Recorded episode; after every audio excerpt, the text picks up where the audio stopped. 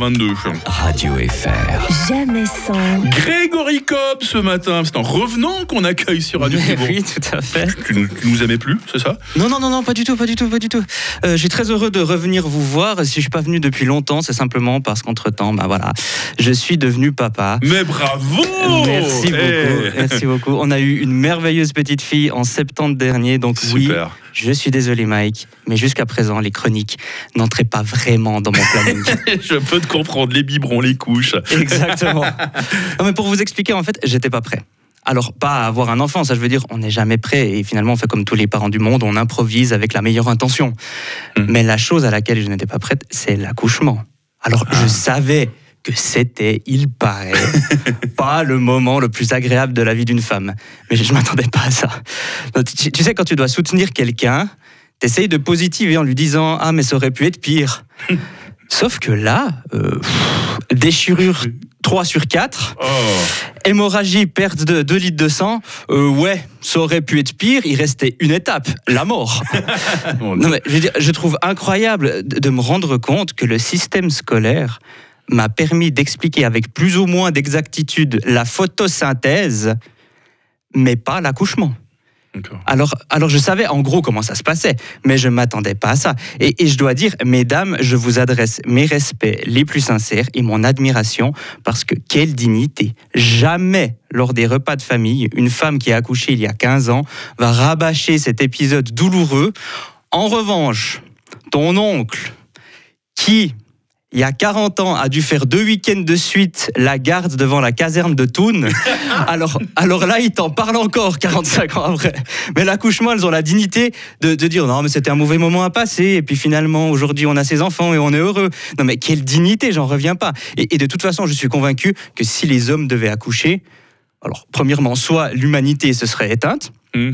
Soit on aurait déjà inventé l'utérus portatif que tu, briges- que tu branches sur le câble USB et au, et au bout de neuf mois tu reçois un code à entrer et tu peux ouvrir le truc et prendre ton bébé. C'est sûr qu'on aurait déjà inventé ça. Mais moi ce qui m'a heurté c'est qu'arrivé à la maison, la sage-femme nous rendait visite et très vite elle nous demande et puis pour la suite, euh, la contraception, comment vous pensez faire? Euh, alors écoute, là, c'est pas vraiment la priorité de ma femme, je dois dire.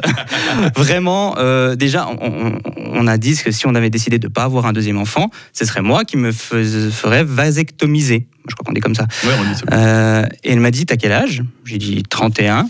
Elle m'a dit, ah non, mais oublie, hein, t'es trop jeune, les médecins voudront pas. Ils ont peur que plus tard, si vous vous séparez, tu regrettes. Madame va devoir donc prendre la pilule. Je lui dit, oui, oui, c'est vrai que qu'est-ce qu'un risque de thrombose face à des regrets finalement? Non, mais je veux dire, c'est dingue quand même. C'est- mon corps. J'ai décidé de vouloir faire cette vasectomie.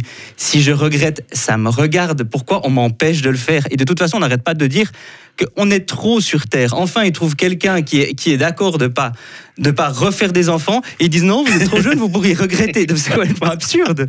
Et, et question suivante, vous voulez un, un deuxième un deuxième enfant? Ben, je sais pas. Déjà, on sait.